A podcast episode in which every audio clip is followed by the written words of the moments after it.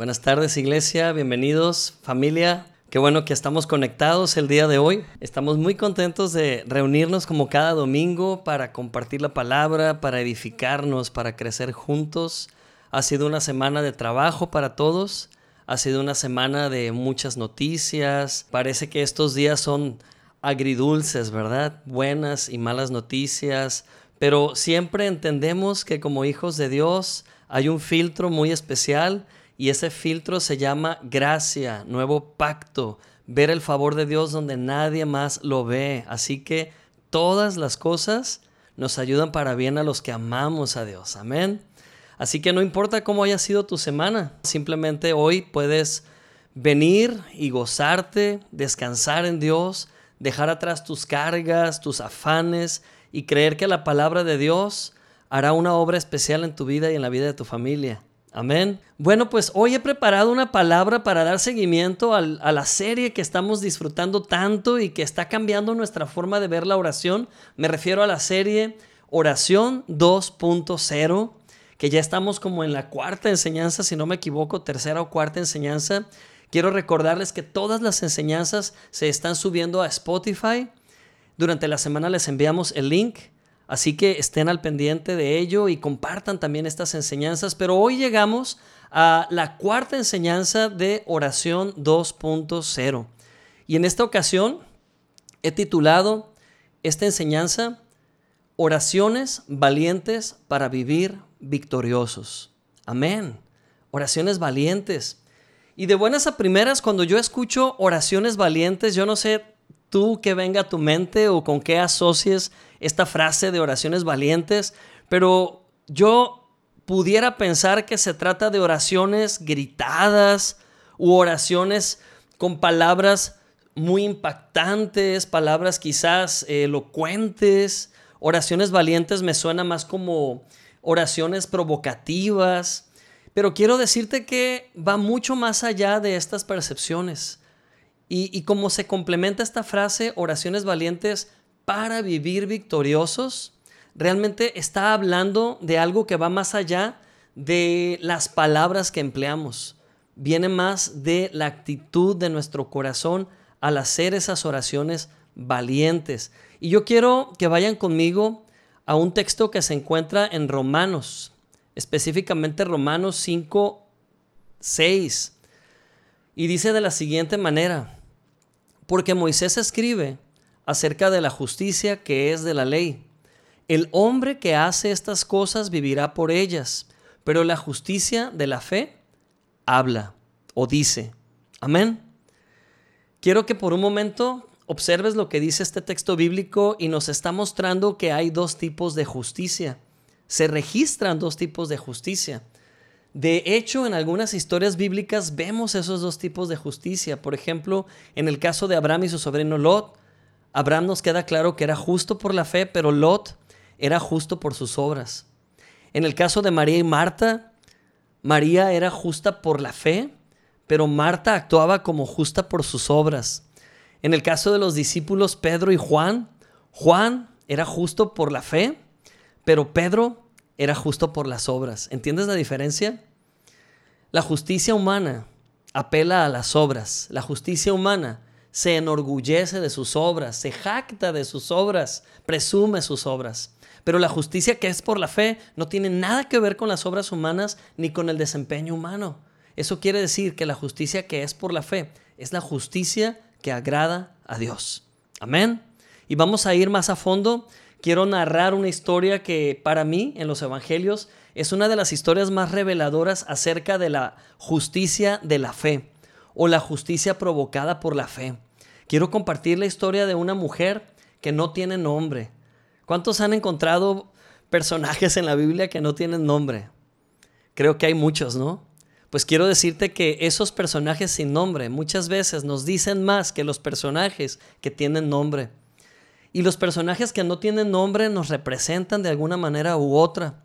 Especialmente cuando encontramos en la Biblia mujeres sin nombre, o representan a Israel, o representan a la iglesia, o representan ambas partes.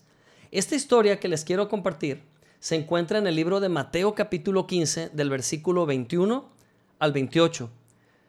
Y es la historia de la mujer cananea o sirofenicia, como le quieras llamar, porque en cada evangelio esta historia se repite y en algunos evangelios le nombran sirofenicia, en otros evangelios la mujer cananea.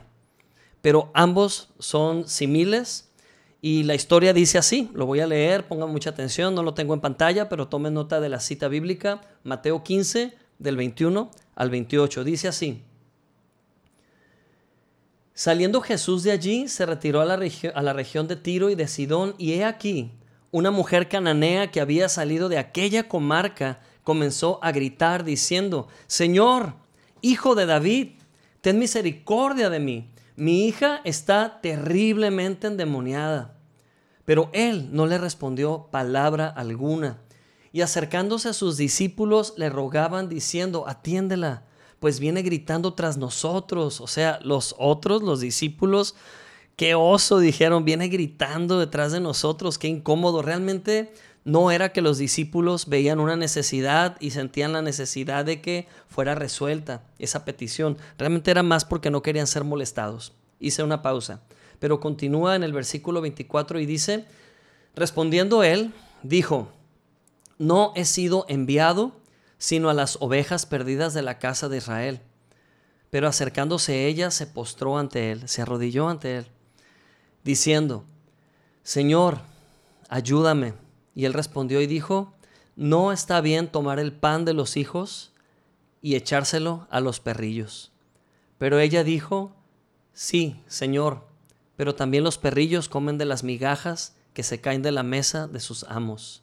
Entonces respondiendo Jesús le dijo, oh mujer, grande es tu fe, que te suceda como deseas. Y en ese momento su hija quedó completamente sana. Amén. Qué historia. Yo cada vez que la leo no, no puedo evitar que se me haga un nudo en la garganta. Solamente de imaginar cómo esta mujer venía con una necesidad tan grande. Creo que cuando un hijo nuestro se enferma es una situación que atribula, es una situación que nos hace sentir impotentes. Y esta mujer venía a Jesús porque ella creía que Jesús podía sanar a su hija. A ella no le importaba la ley, a ella no le importaba la agenda que había en las manos de, del Mesías. La agenda del Mesías decía que primero él debía ir a la casa de Israel. O sea, el ministerio de tres años de Jesús era dirigido a la casa de Israel principalmente. A lo suyo vino. Y esperar a que los suyos no le recibieran. ¿Para qué? Para que todo aquel que le recibiera desde los gentiles fueran llamados hijos de Dios. Pero ese momento no era el momento adecuado. Esta mujer simplemente venía fuera de tiempo. Es como ir al doctor a una consulta médica y no tener cita.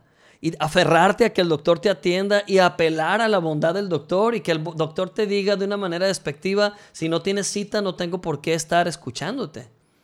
Fue algo similar, pero quiero decirte que no era la intención de Jesús ser grosero o cortante. Su intención era provocar en ella una respuesta superior, una oración superior. Y esta mujer hizo una oración valiente.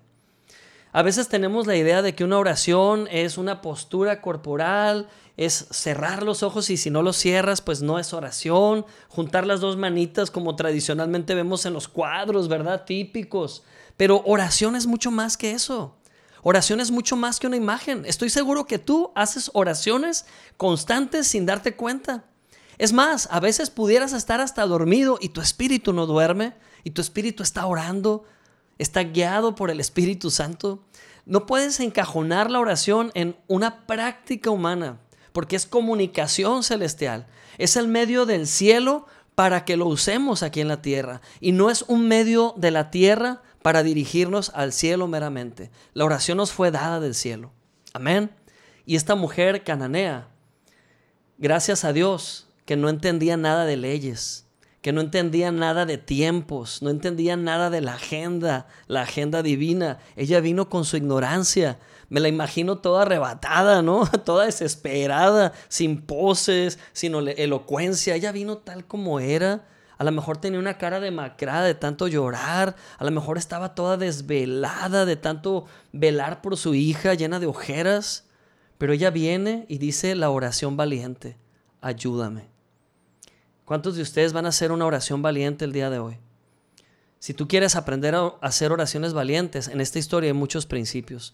Uno de ellos es, Dios escucha tu corazón de justo.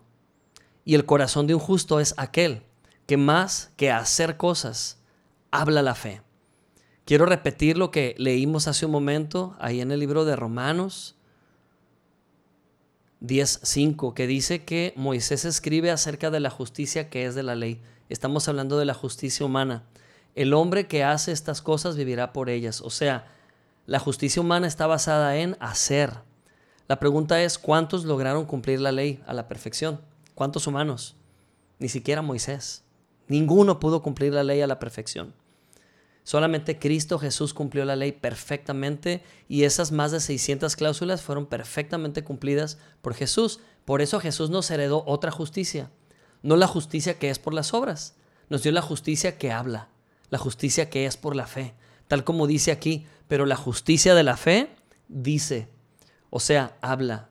Si tú quieres hacer una oración valiente, comienza a hablar tu justicia comienza a decir, soy la justicia de Dios en Cristo Jesús. No vengas a Dios tratándolo de impresionar por lo que acabas de hacer.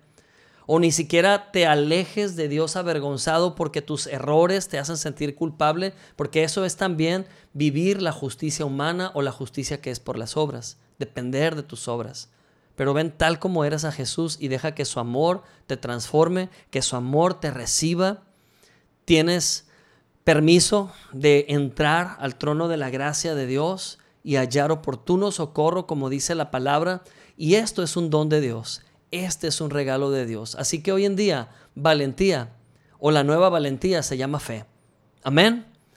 Toma nota de esta frase. La nueva valentía se llama fe. ¿Quieres ser valiente? No solamente pienses en fe, pero habla en fe. Las oraciones valientes son las que hablan en fe. Es dejar que la fe hable por nuestros labios.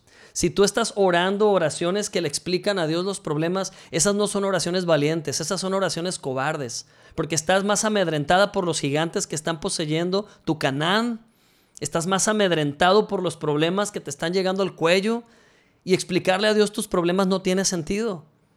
Si tú quieres glorificar la obra de Cristo, comienza a hablar en fe sobre las circunstancias.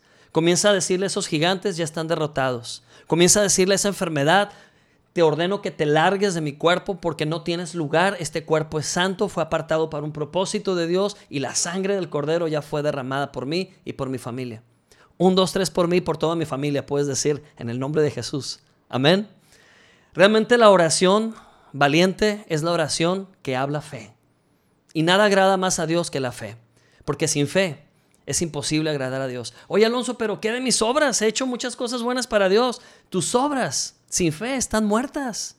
Si tus obras las hiciste y estás orgulloso de esas obras, por mejores obras que hayan sido, incluso ayudar al prójimo, si no fueron provocadas por la fe, no, no sirven. Hay mucha gente que no tiene a Cristo que hace mejores obras que nosotros, pero son obras muertas. Deja que fruto de labios, es decir, palabras de fe, broten. Y esas palabras de fe llegan al trono de gracia de Dios y traen un efecto a la tierra. Amén. Gloria a Dios. Así que la justicia de la fe, ¿qué hace? Díganlo fuerte, habla. Comienza a hablar, gloria a Dios. Permítanme decirles que no se puede tener fe sin hablar. La fe mental no tiene efecto. De nada sirve la fe en la mente. Que la fe baje a la boca. Que la fe suba del corazón a la boca. Que hable. Y cuando habla, nos vamos a dar cuenta del poder que tenemos a nuestra disposición.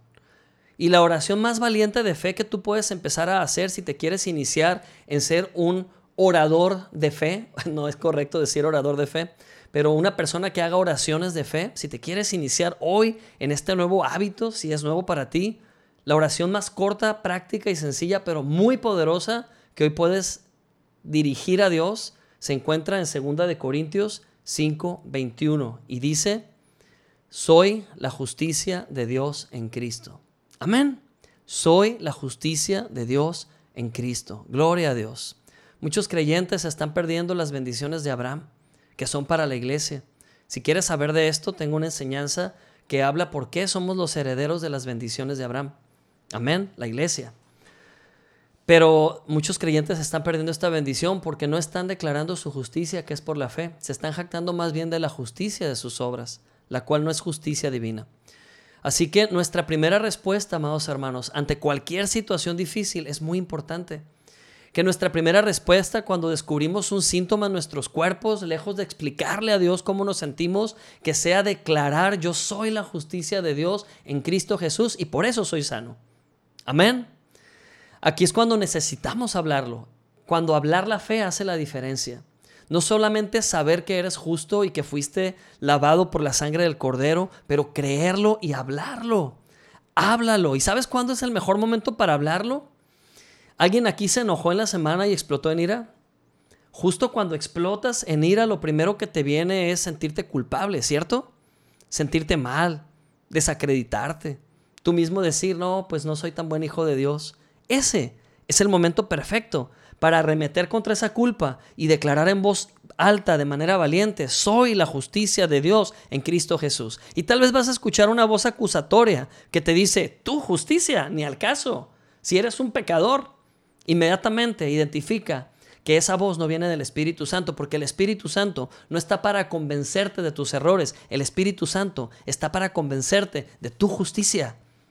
Hay totalmente una enseñanza acerca de esto. Es una mentira que muchos creyentes han practicado, creer que el Espíritu Santo, su principal papel es convencerte de tus errores. Quiero decirte que el que te convence de tus pecados es Satanás. El que te convence de tus errores y te acusa. De hecho, es llamado acusador entre los hermanos. Es Satanás. Cuando escuches esa voz acusatoria, no creas que viene de Dios. Dios siempre te está recordando que tu identidad se llama justicia y que puedes volver a ella cada vez que pierdes los estribos. Puedes volver a ella cada vez que humanamente fallas. Porque tú y yo somos humanos, pero en Cristo Jesús tenemos una identidad totalmente eterna y verdadera. Amén. Vamos a, a leer lo que dice Segunda de Corintios 4:13. Te invito a leerlo en voz alta, ya que estamos practicando la justicia que habla, la justicia de la fe. Amén. Léelo conmigo en, voz alta, dice así. Y puesto que tenemos el mismo espíritu de fe, de acuerdo con lo que está escrito, creí y por tanto hablé. También nosotros creemos y por tanto hablamos. Amén. Qué increíble lo que nos recuerda aquí Pablo al decir que como tenemos ese mismo espíritu de fe, creemos y por tanto hablamos. Así que una de las señales de la justicia que es por la fe es que hablamos esa fe, declaramos esa fe no nos quedamos con una fe mental, pero la llevamos a declaración, a hablarlo, y es ahí donde vemos el efecto. Gloria a Dios. Así que cuando fallas y no alcanzas la norma perfecta de la ley, en lugar de sentirte condenado, es momento simplemente de decir, soy la justicia de Dios en Cristo Jesús. Justo cuando te sientes descalificado, ese es el momento correcto. Si alguien ha tenido de repente un conflicto con su cónyuge y se siente condenado, declare que es la justicia de Dios en Cristo y vaya a arreglar esa relación confiando que la justicia de la fe le acompaña. Amén. Y esto en cualquier situación de la vida diaria. Nuestra verdadera identidad es Cristo. ¿Y qué me dicen de ser tentados, de ser seducidos por el pecado, ser seducidos por la tentación misma? Creo que muchos cristianos se sienten perdidos en ese momento y condenados tremendamente, pero si tú enfrentas una tentación, es la oportunidad perfecta para recordarte a ti mismo que eres la justicia de Dios en Cristo Jesús y observa el poder de esa justicia para librarte de toda tentación. Nada mejor para ser librados de la tentación que recordar nuestra verdadera identidad. Esto lo enseñé por muchos años a los jóvenes. Muchos pastores me decían, ¿por qué no les hablas de pecado? ¿Por qué no les hablas de tentaciones? ¿Por qué no les hablas de las distintas clasificaciones de pecados que hay? Pecados de la mente, pecados del cuerpo, pecados contra el prójimo. La verdad que no necesitamos enseñar del pecado, porque el pecado lo vemos plasmado por todos lados y porque no es alimento enseñar del pecado. Lo que sí es alimento es enseñarles acerca de lo que te puede librar del pecado, que es tu identidad en Cristo. Y me acuerdo que esos pastores se indignaban porque sabían que yo no estaba enseñándoles a los jóvenes acerca de, relaciones sexuales antes del matrimonio y esas cosas. Claro que lo tocábamos eh, diciendo lo que dicen los evangelios, pero nunca estaba poniendo sobre los jóvenes esa carga, porque risueño el niño y haciéndole cosquillas, dice el dicho, ¿verdad? Imagínate ponerme a hablar de con lo que ellos mismos están luchando. Entonces era mejor y sigue siendo mejor hablar de la solución. Hablar de cuando estés en tentación, cuando estés a punto de fallar, recuerda quién eres en Cristo y comienza a declarar que eres la justicia de Dios en Cristo Jesús y vas a volverte consciente de la bondad de Dios en tu vida. Vas a volverte consciente de lo que vales porque Cristo pagó un precio por ti en la cruz y esa conciencia te va a librar en el momento del pecado. Ahí mismo vas a decir, fuera tentación, no pertenezco a esto, soy nueva creación, ya no soy llamado ni siquiera pecador perdido, ahora soy llamado un hijo de Dios, un heredero de Dios, coheredero con Cristo. Amén. Espero haber sido suficientemente claro con esto que estaba diciendo, pero es bien importante recurrir a la solución que nos ha sido dada en la palabra. Gloria a Dios. Si te mantienes todo el tiempo hablando de tus pecados, vas a vivir consciente de tu pecado. Y quiero decirte que es como si pensaras que Jesús no se convirtió en tu pecado en la cruz, pero más bien vive consciente de la justicia, vive consciente de Jesús, de su obra. Magnifica la obra de Cristo, diciendo lo que eres en Él. Y sabes, si has pecado, si has fallado, eso, se, eso sucede porque vives en un cuerpo de carne. Eso sucede porque tienes un alma constantemente revelándose ante lo, ante lo eterno, ante tu espíritu. Si has fallado, inmediatamente domina esa alma y ese cuerpo hablando desde tu espíritu que eres la justicia de Dios. Y si hubo pecado, donde hubo pecado, sobreabundará la gracia. Y esa gracia es suficiente. ¿Para qué? Para establecerte en una vida nueva, una vida victoriosa, una oración valiente que te va a, a, establecer en victoria, porque esa victoria ya fue ganada también. Una oración valiente sustentada en la justicia de Dios. Hay dos personajes, hablando de dos personajes, en este caso estos dos personajes se separan de diez más, o sea, eran doce personajes en conjunto y eran los espías que ingresaron a Canaán. Diez de esos espías confiaron más en su justicia humana, en lo que ellos podían lograr con sus esfuerzos, y se dieron cuenta que eran incapaces de echar fuera a esos intrusos, a esos gigantes, y decidieron dar marcha atrás. Pero Josué y Caleb, estos dos espías valientes por la fe, decidieron creerle a Dios, declararon, hablaron, la fe habló y dijeron, Dios nos dará la victoria sobre esos gigantes.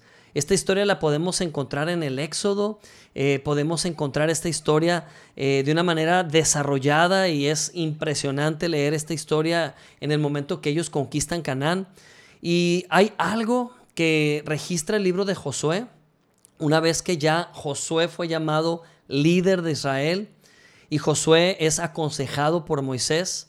Ya ellos habían conquistado Canaán, ahora tenían que empezar a hacer un montón de trabajo allá adentro, trabajo ganado.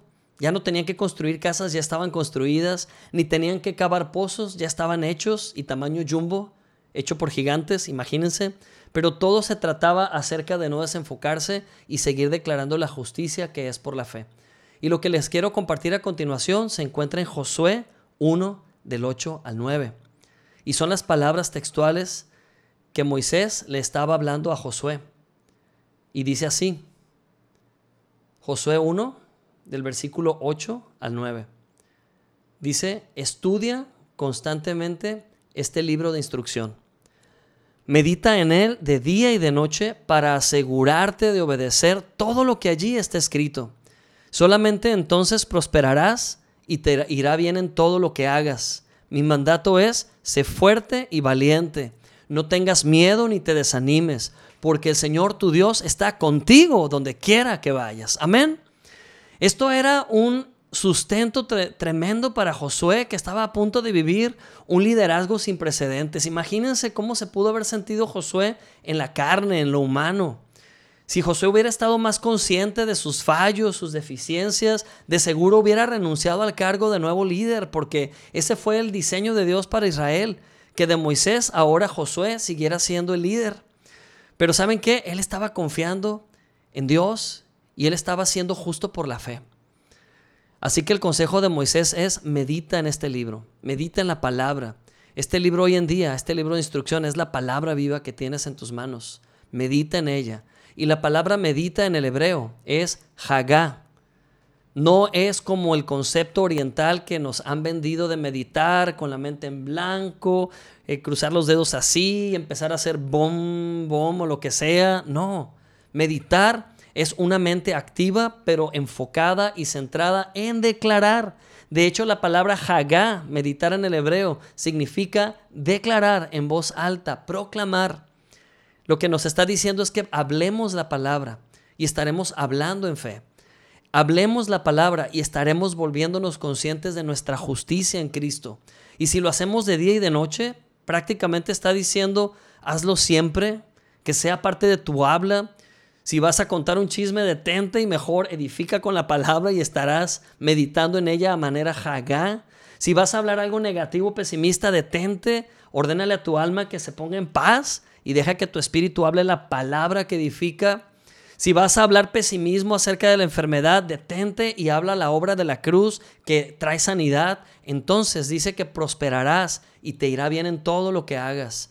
¿Incluirá esto el tiempo del COVID o de la pandemia? Absolutamente sí. Claro que sí. A Dios no le toma por sorpresa los acontecimientos humanos. Si te sientes vulnerable en estos días, no quiero ser un pastor o un predicador más que te dice, no te preocupes, es normal, acostúmbrate. No. Lo que te quiero decir es que hay autoridad en tu boca para poner en orden tus sentimientos y pensamientos. Lo que te quiero decir es que tienes una identidad eh, que nadie te puede robar, una identidad de hijo heredero y desde esa certeza habla, habla la fe, habla la justicia de Cristo. Y entonces dice, sé fuerte y valiente. Quiero decirte que automáticamente cuando declaras la justicia de Cristo, eres valiente, porque tus ojos están en Él, no en ti. Amén.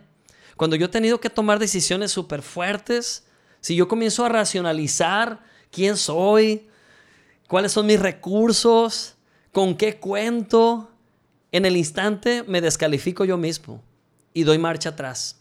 Pero si voy a enfrentar un reto grande, aseguro estar consciente de quién es el que está en mí, porque es mayor que lo que está fuera en el mundo. Y así hicieron Josué y Caleb, se aseguraron de saber que Dios estaba con ellos, tal como dice aquí en este texto. Sé fuerte y valiente, no tengas miedo ni te desanimes, porque el Señor tu Dios está contigo donde quiera que vayas. Amén. ¿Estás consciente que Dios va contigo a donde sea que vayas? Ay, pastor Alonso, es que no siento que esté conmigo. ¿Qué importa que no sientas? Dime tú, ¿qué te ha dado a ganar tu sentimiento? ¿Acaso tus sentimientos descontrolados no te han metido más en problemas que ofrecerte bendiciones y soluciones? Pon en paz tus sentimientos y comienza a hablar más que lo que sientes, lo que sabes de la palabra de Dios.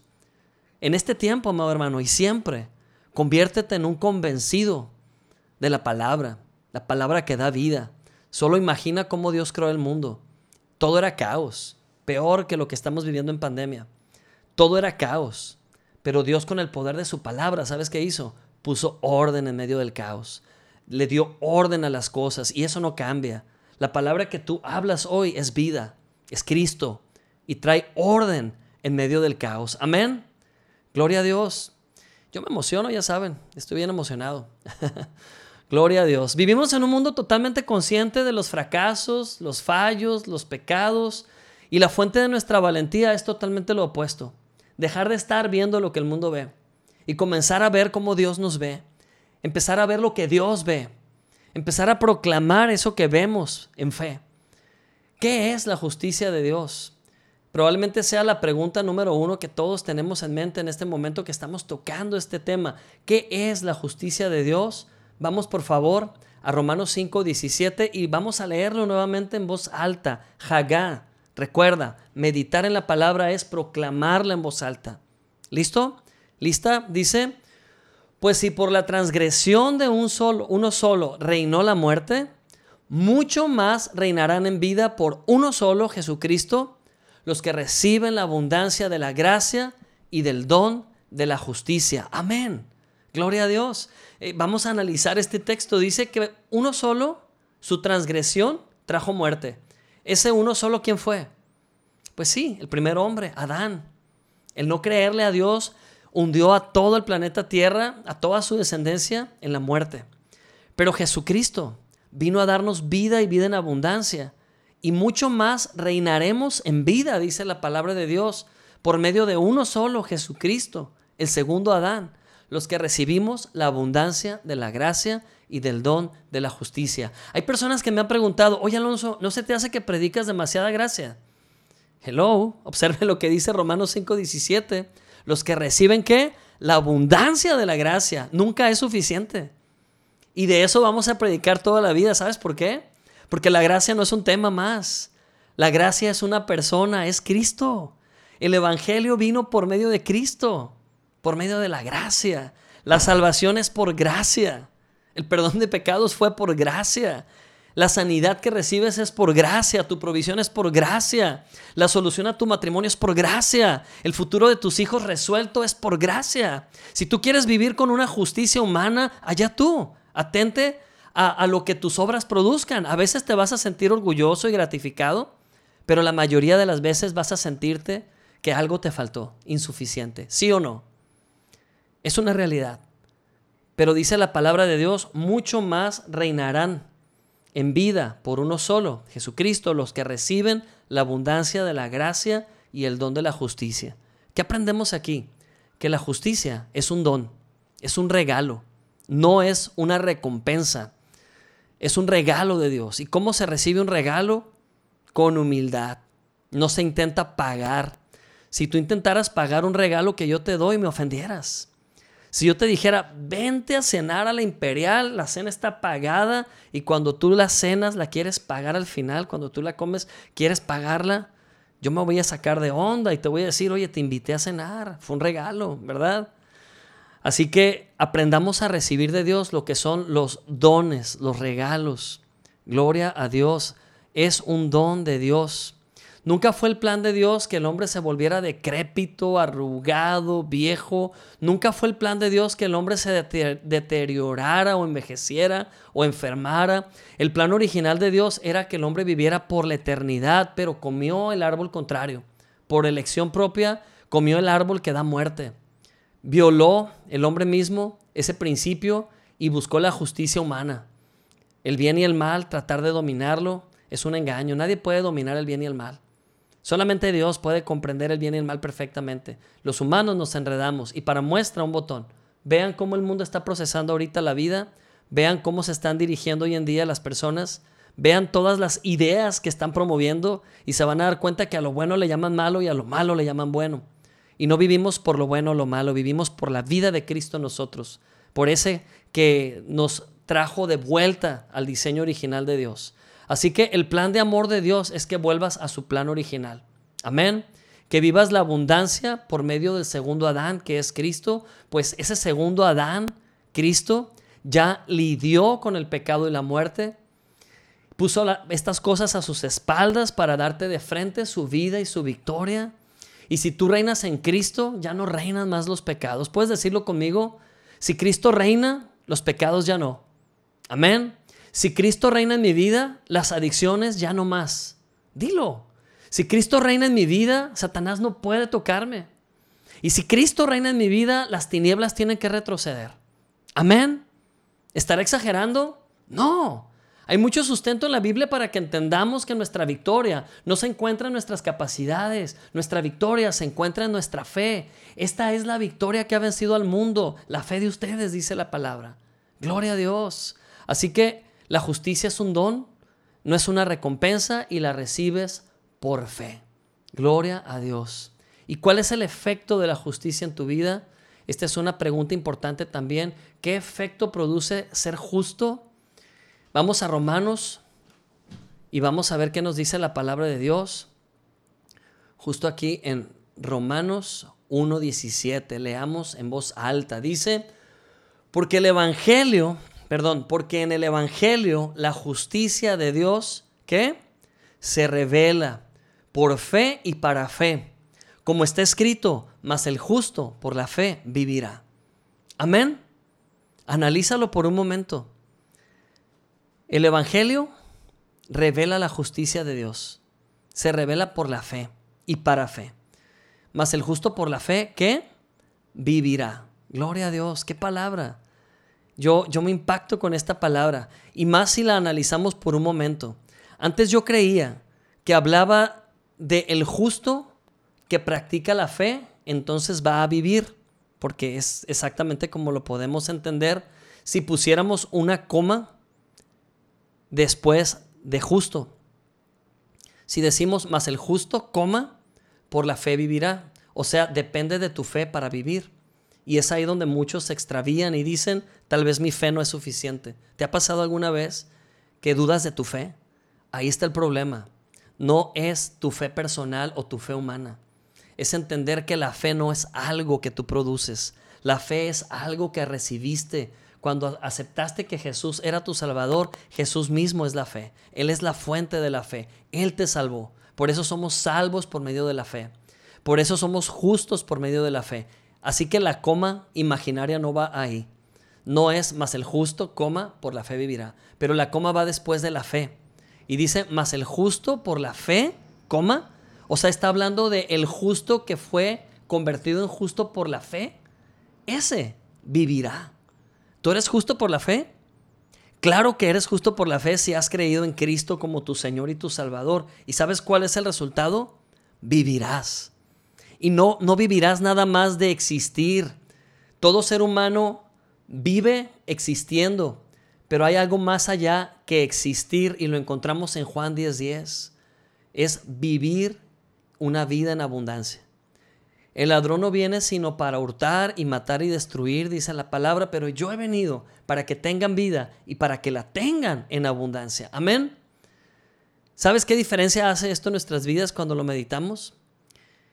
Caigo en cuenta que muchas personas creen que, que, Dios está produciendo todo, toda esta ola de muertes. Es más, me ha tocado escuchar oraciones tan equivocadas, perdón que lo diga y no estoy criticando, pero es triste que suceda esto.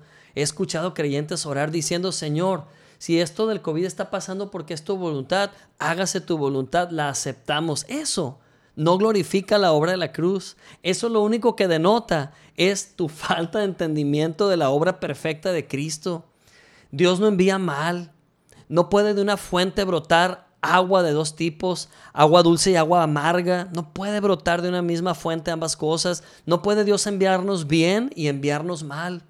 Tristemente muchos creyentes tienen un concepto de Dios como si fuera bipolar como si fuera esquizofrénico, como si a veces estuviera de buenas y otras veces estuviera tan enojado que está enviando virus a la tierra. Todo esto que está pasando no viene de Dios.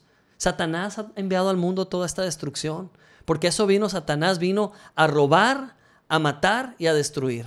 Así que todo lo que te huela a muerte, por favor, no lo estés asociando con Dios.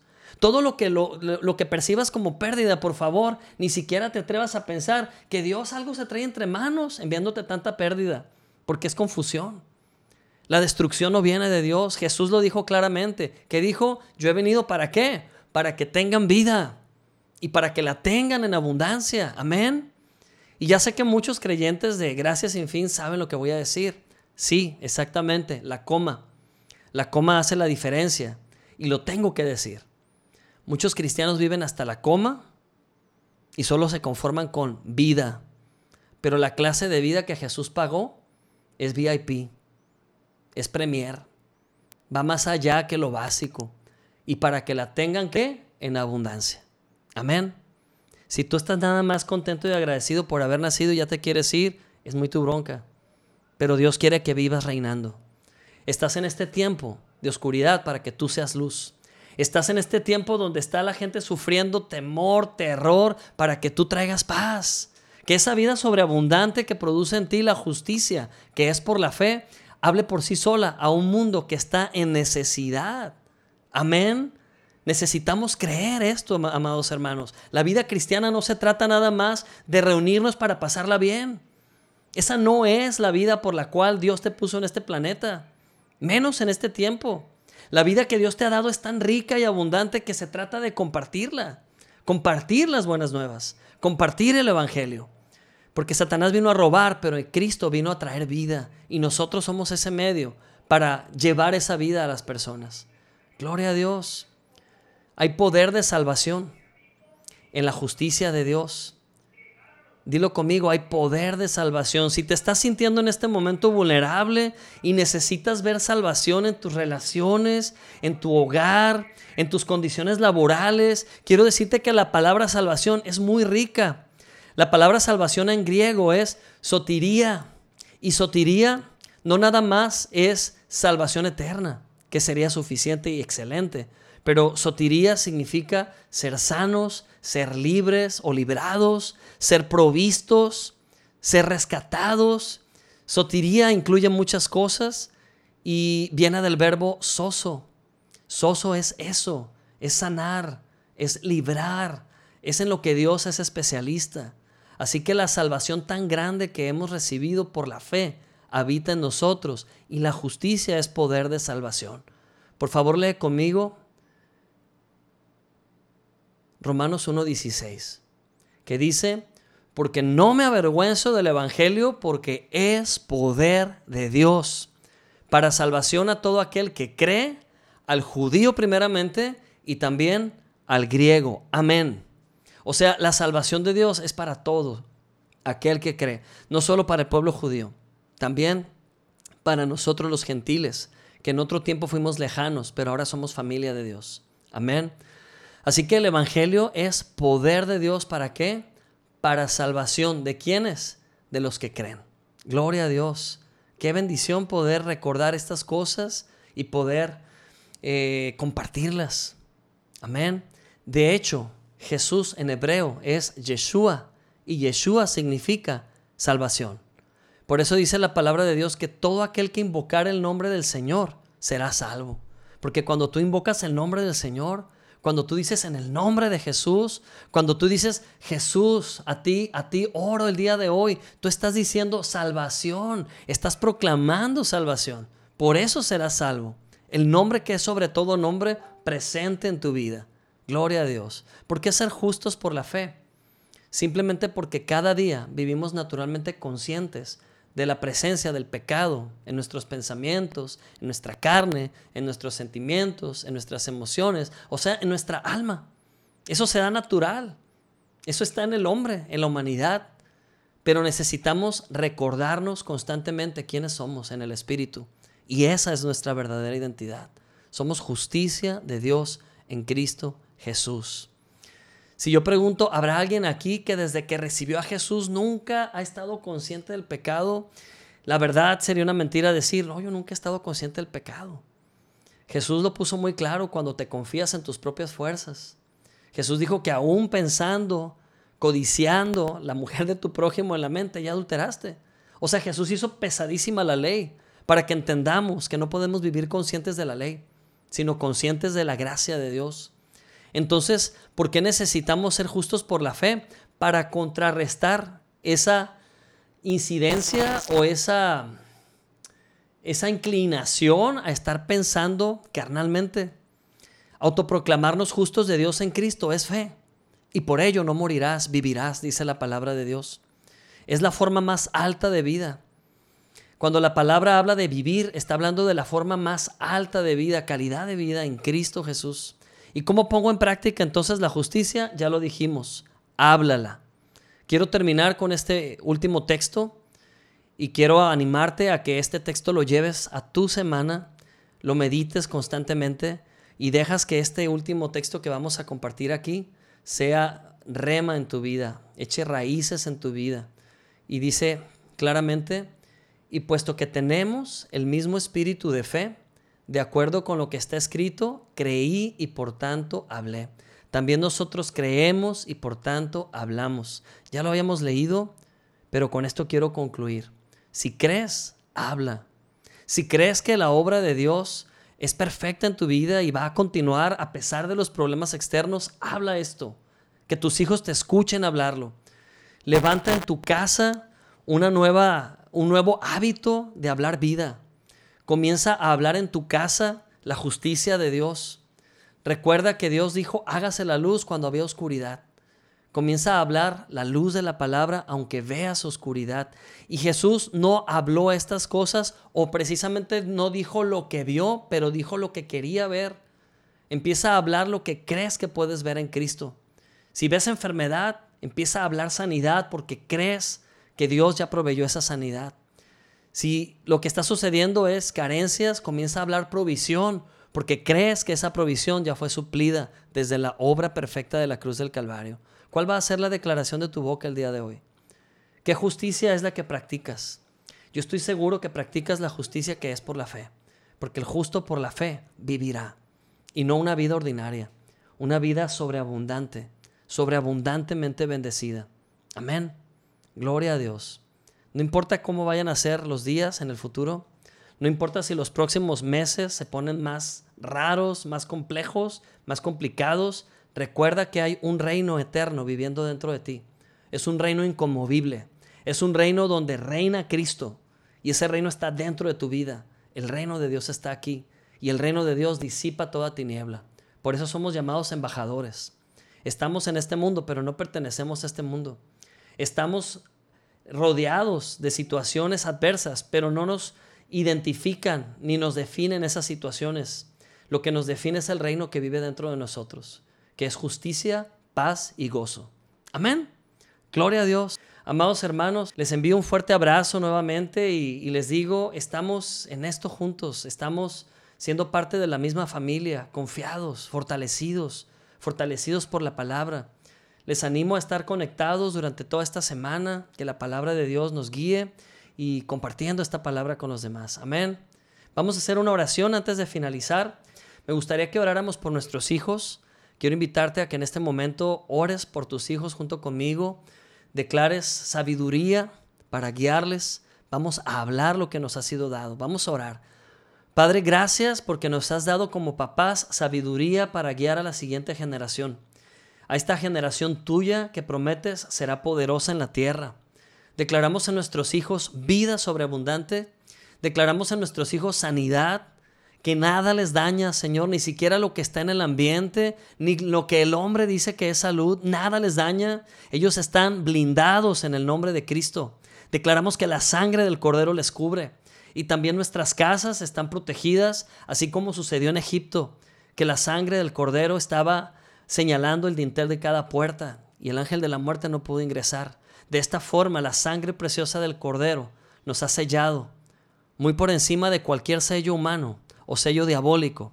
La sangre de Cristo nos ha protegido y cubierto y por eso somos salvos, por eso estamos protegidos.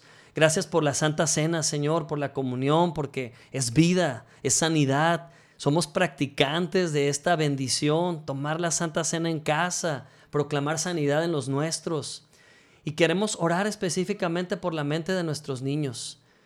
Satanás está atacando la integridad de los niños, pero no nos asustamos porque sabemos que esa es su obra, destruir, pero nos levantamos como justos y hablamos vida a nuestros niños, hablamos protección, declaramos la palabra para que la reciban, para que la escuchen, blindamos las mentes de nuestros niños declarando que ninguna ideología satánica, ninguna mentira del enemigo va a tocar la mente de nuestros niños, porque estas mentes son santas, son apartadas para el reino de Dios y declaramos una generación más poderosa que la nuestra a través de la vida de nuestros niños y nuestra descendencia.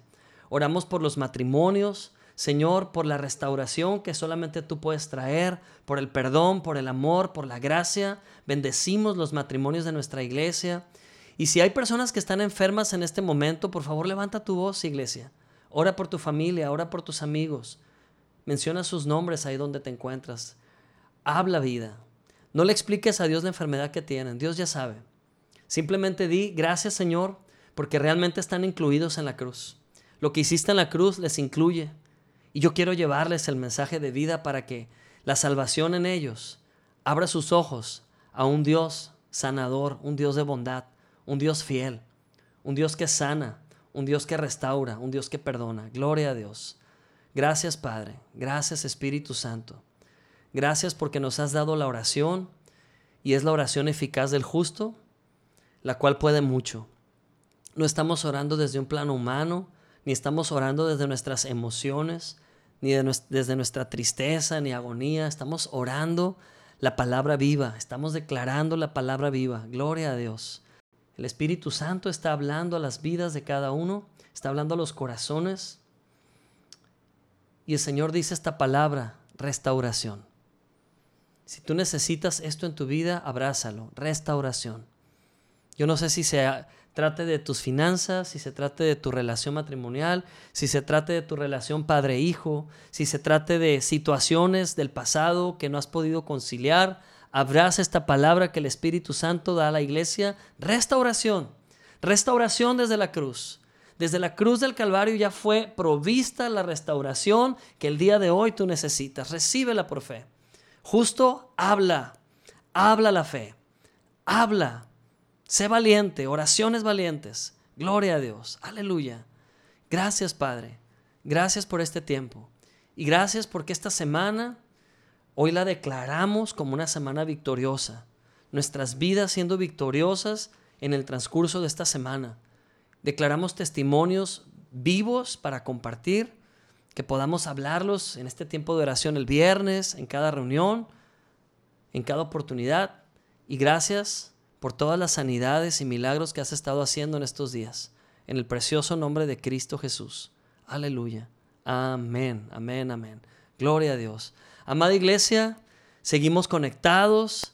Eh, no se olviden de compartir esta palabra, de llegar a muchos hogares, muchos corazones y que Dios siga haciendo su obra en medio de este tiempo al cual el mundo le llama tragedia, pero nosotros la iglesia le llamamos oportunidad de acrecentar el reino de Dios y de mostrarle al mundo un Dios de salvación, un Dios que sana, un Dios que hace las cosas nuevas. Amén.